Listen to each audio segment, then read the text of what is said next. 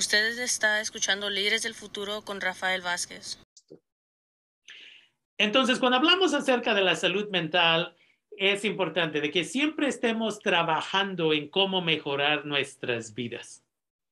Muchos de nosotros, nosotras, una vez más, hemos sido golpeados cuando estábamos chiquitos, chiquitas, y aquellos de nosotros, nosotras que a veces ahora ya tenemos nuestros propios hijos y nuestras propias hijas, hacemos lo mismo. Porque como decía la doctora María Hess, el trama es el regalo que se sigue regalando y muchos de nosotros y nosotras, porque hemos decidido no aceptar que fuimos víctimas, lo que hacemos es justificamos cosas justificamos los golpes. O me pegaban, pero es que era yo un niño malo. O me pegaban porque yo me mal comportaba. Eso no existe. Entonces aquí les voy a leer una pieza y de ahí voy a hacer ah, ah, unos comentarios. Y este se llama, ¿cómo crees que se siente un niño cuando es golpeado?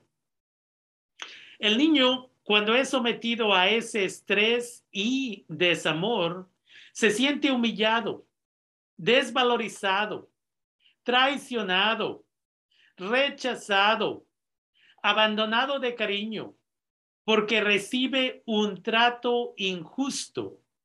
Y lo más curioso es que no deja de querer a sus padres, deja de quererse a sí mismo.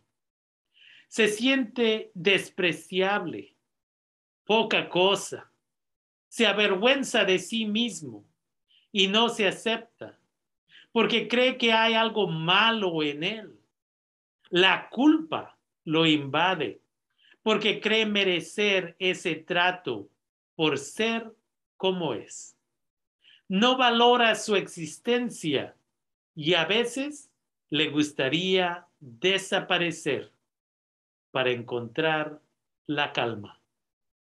Siente miedo y no confía en la vida ni en las personas porque si los seres que más ama le dan ese trato, ¿qué no harán con los demás?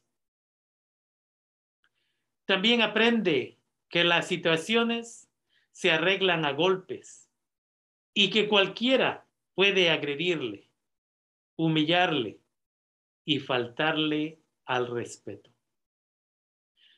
Siembra odio y rencor porque por mucho que digan que no pasa nada, cualquier golpe deja una huella imborrable en su corazón. Un cachete a tiempo es violencia y esta no se justifica con nada porque solo siembra miedo en su corazón. Los niños son seres puros, indefensos, pero tu gran valentía y desafío es controlarte.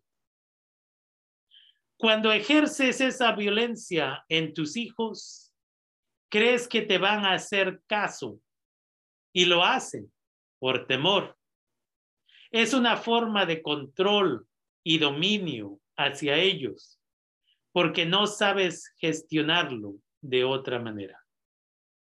Es momento de elevar tu conciencia y comprensión, porque, como te dije, solo te van a tener miedo y a la larga desconfianza. Y poco a poco se alejarán más de ti. ¿A quién le gusta que le traten mal?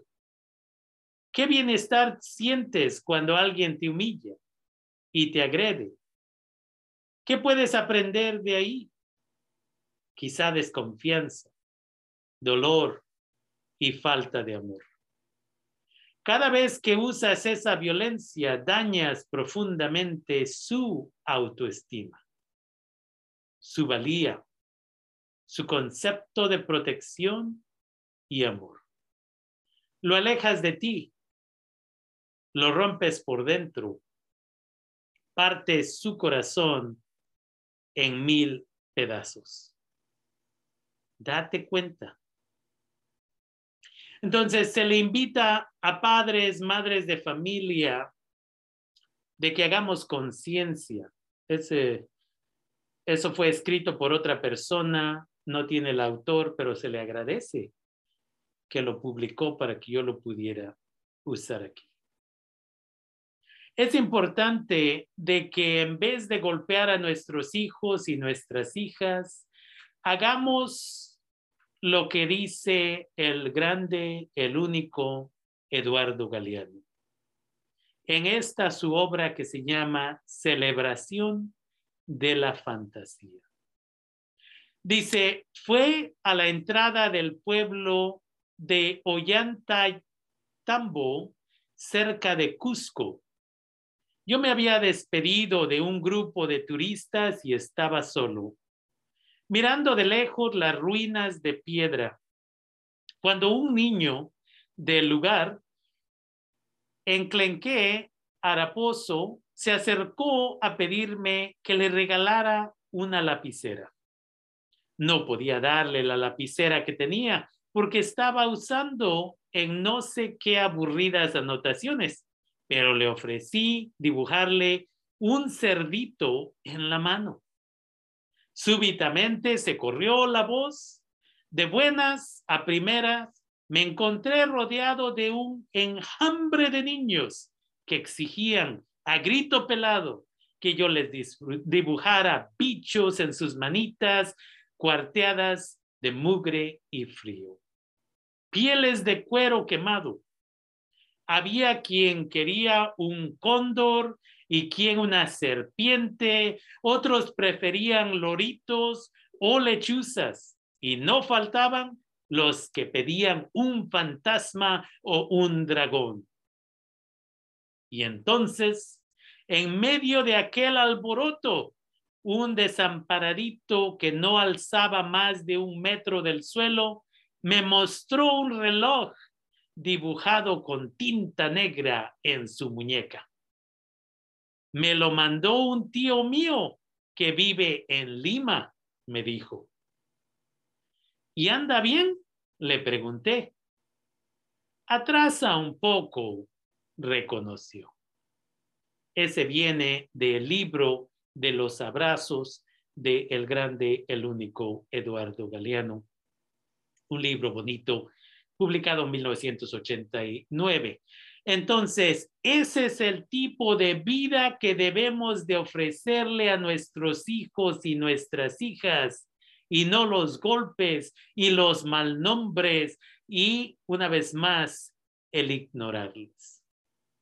Muchos de nosotros y nosotras recibimos golpes, malnombres, maldiciones, fuimos ignorados, ignoradas. Y lo que aprendimos es el que tiene el puño más grande gana la pelea, la discusión o el desacuerdo. Es importante de que hagamos conciencia de que esos cinco minutos que pasamos en compañía de nuestros hijos y nuestras hijas diariamente van a afectarles positivamente más que de regalarles una tableta, un teléfono, una nueva televisión o un videojuego. Si usted hace conciencia y se da cuenta, cuando la primera vez que celebran el cumpleaños de su niño o niña, familiares les van a traer regalos de esto y regalos del otro y cuando es tiempo de abrirlos, 99.9% de esos bebés, si ya pueden manotear y, moverse independientemente, ¿a dónde van? No terminan jugando con el juguete, terminan jugando con la caja.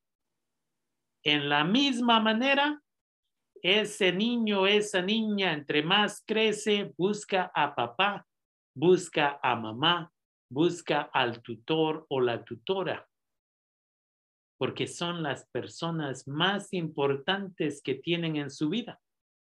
Esas son las personas que les van a proteger, esas son las personas que les van a valorar, esas son las personas que le dan la razón para seguir viviendo. Y aquellas personas que terminan suicidándose son personas que hace mucho tiempo perdieron ese tipo de amistad, ese tipo de cariño y ese tipo de atención y más que nada ese tipo de respeto que sus propios padres y tutores, tutoras y adultos, adultas le debieron de dar desde que nacieron. Y esto incluye todos los hijos. Esto incluye todas las hijas. Y ahí es donde tenemos que hacer conciencia, que si a mí me golpearon, que si a mí me llamaron mal nombres, que si a mí me despreciaron, el día que yo decidí ser padre, madre de familia o tutor de otro niño o niña, es el día que yo dije, mi prioridad es proveer amor sin condiciones a esta persona. Ese es el trabajo número uno.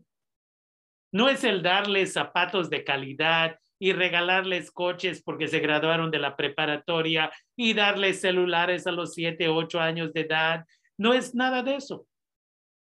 Lo único que niños y niñas, hijos e hijas necesitan es un poco de comida, ropa y mucho cariño y amor incondicional. Eso es todo lo que necesitan. Que la sociedad, que la televisión, que la internet ya les maleducó, y a veces somos nosotros como padres de familia, les maleducó que necesitan tener los zapatos más nuevos, que las computadoras más nuevas, que una vez más teléfonos y otras tonterías, que es el capitalismo, esa es su culpa de las personas y los medios. Pero lo único que el niño, la niña necesita, en julio yo cumplo 26 años trabajando con mi comunidad y lo he escuchado con la gente que yo conocí en San Quintín, en la prisión de San Quintín, décadas atrás.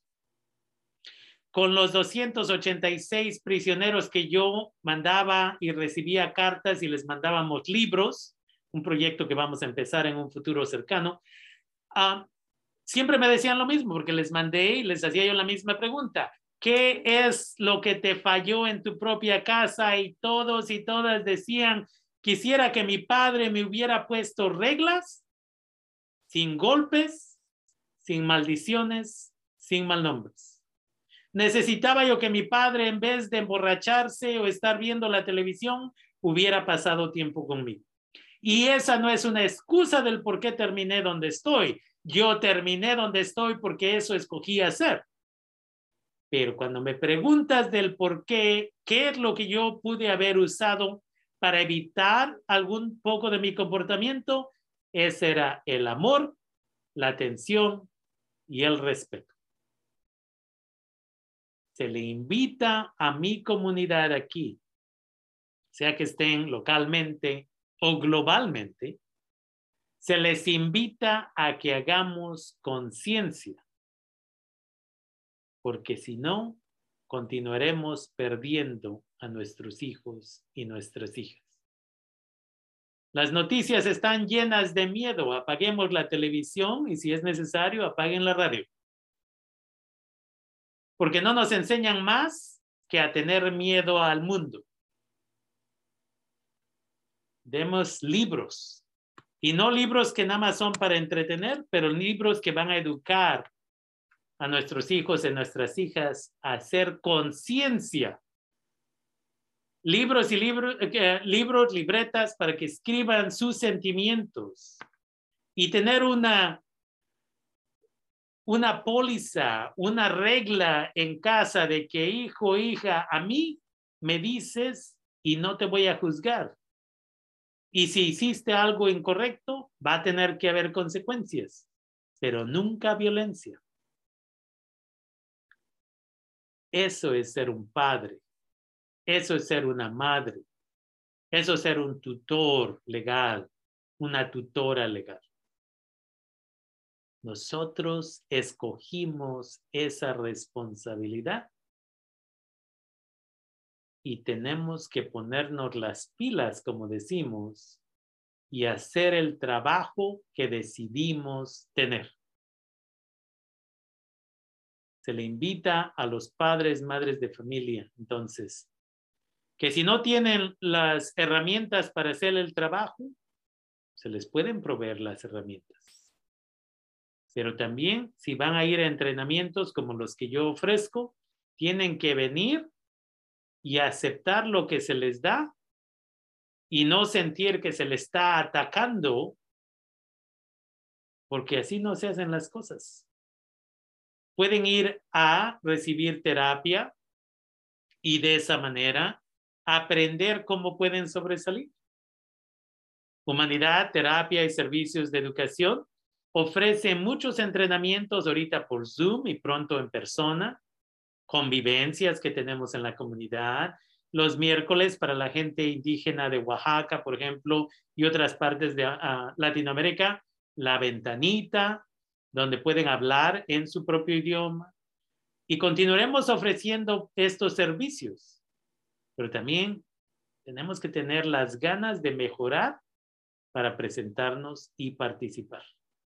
Y ofrecemos terapia individual, de pareja. Todo está accesible. Pero alguien tiene que decir, ¿sabes qué? Ya me cansé de esta vida.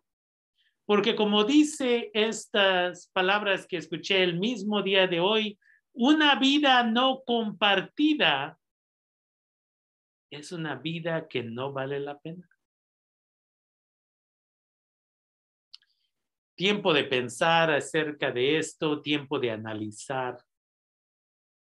Y una vez más, si usted está sufriendo de depresión, si está sufriendo de ansiedad, si está sufriendo de ese tipo de um, situación, es importante uh, de que usted sepa de que hay apoyo y de que usted no tiene que tener las respuestas, um, you know, individualmente. Usted puede ir y puede aceptar el apoyo que está ahí. 1-800-273-8255 si usted o un familiar ha considerado el suicidio anteriormente. Siempre les invito a que pongan ese número es la Red Nacional de Prevención de Suicidio, 1-800-273-8255. Póngalo en frente de la puerta del refrigerador. Si no me puedes, si no sientes que puedes hablar conmigo, quiero que sepas que está, está ese número de teléfono. Puede mandarlo por texto. A veces no tenemos conversaciones importantes porque no queremos sentirnos un poco incómodos, incómodas. Pero lo que no les deseo, hasta la gente que me cae mal, lo que no les deseo es vivir con ese tipo de sentimiento de que le fallé a alguien porque no empecé la conversación casi 26 años de experiencia, es importante de que sepamos de que he visto y he escuchado tantas cosas y he sido privilegiado de poder recibir esas llamadas, a veces a la medianoche y a veces a las 3 de la mañana, de mis muchachos y mis muchachas, como les llamo, que son hijos de gente ajena, y que hasta este día no he perdido ni una. Porque hablando, me llaman de diferentes ciudades donde ya están y tenemos un diálogo. Les referimos a terapia, les recibimos a que vayan al gimnasio, les referimos a que hagan actividades, porque una vez más, una vida no compartida es una vida que no vale la pena. Se les invita entonces que hagamos conciencia de que nos comuniquemos con nuestros familiares y recordemos ese número 1-800-273-8255 es el número de apoyo nacional para la prevención del suicidio. Si usted quiere participar en alguno de los entrenamientos de humanidad, terapia y servicios de educación, usted puede llamar al 707 525 1515 707-525-1515 y pregunte cuándo va a ser la siguiente convivencia o el siguiente evento de, de, diferentes eventos. Vamos a tener pronto un evento también acerca de la comunidad LGBTQ y cómo como familiares podemos apoyar a nuestros hijos y nuestras hijas. Sabemos que el suicidio y el atento de suicidio es muy grande en la comunidad LGBTQ, pero en general en nuestros jóvenes y jovencitas, el atentado de suicidio, el uso de drogas es muy alto y es porque no se sienten, su autoestima está muy bajo y tenemos que apoyarles.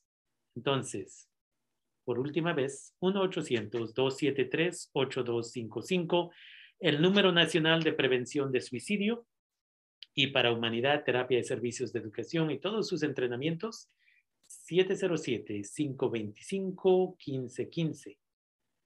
Y ahí dejamos la conversación el día de hoy.